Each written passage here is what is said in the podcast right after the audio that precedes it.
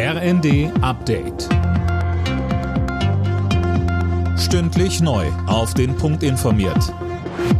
Ich bin Daniel Stuckenberg. Guten Abend. Großbritannien bekommt nach nicht einmal sechs Wochen einen neuen Regierungschef. Die bisherige Premierministerin Liz Truss hat heute ihren Rücktritt angekündigt, nur 45 Tage nachdem sie ins Amt gekommen war. Gescheitert ist sie an einem Konjunkturprogramm, das sie nach wenigen Tagen angesichts von Turbulenzen an den Finanzmärkten wieder in großen Teilen zurücknehmen musste. Kommende Woche will die konservative Partei die Nachfolge regeln. Die Versorgung mit Gas in Deutschland ist stabil. Außerdem wird deutlich weniger verbraucht als im Vorjahr. Die Bundesnetzagentur hat neue Zahlen vorgelegt, Holger Dilk. Ja, eins vorneweg, wer mit Gas heizt, der profitiert gerade vom milden Herbst, weil die Durchschnittstemperatur gut ein Grad höher als im Vorjahr liegt, sind vergangene Woche 30 Prozent weniger Gas verbraucht worden als 2021. Auch die Gasspeicher füllen sich weiter und liegen nun bei 96,5 Prozent Auslastung.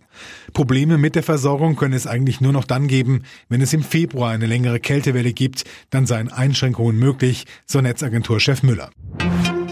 Nach dem Brand in einer Flüchtlingsunterkunft für Menschen aus der Ukraine nahe Wismar ermittelt der Staatsschutz. Das Feuer wurde von außen gelegt. Ein politischer Hintergrund wird angenommen. Bundesinnenministerin Faeser zeigte sich erschüttert und will noch am Abend zum Brandort kommen. In Berlin sagte sie, Wir bieten vor allen Dingen Frauen, Kindern, die aus der Ukraine äh, durch diesen furchtbaren Angriffskrieg Putins geflohen sind, unter widrigsten Umständen hier in Deutschland Schutz. Dazu gibt es in der deutschen Gesellschaft auch ein hohes Commitment, dass wir genau das machen wollen, nämlich den Menschen hier Schutz bieten, die von Krieg und Leid fliehen. Und ich erwarte auch, dass natürlich der entsprechende Schutz dann auch gewährleistet wird.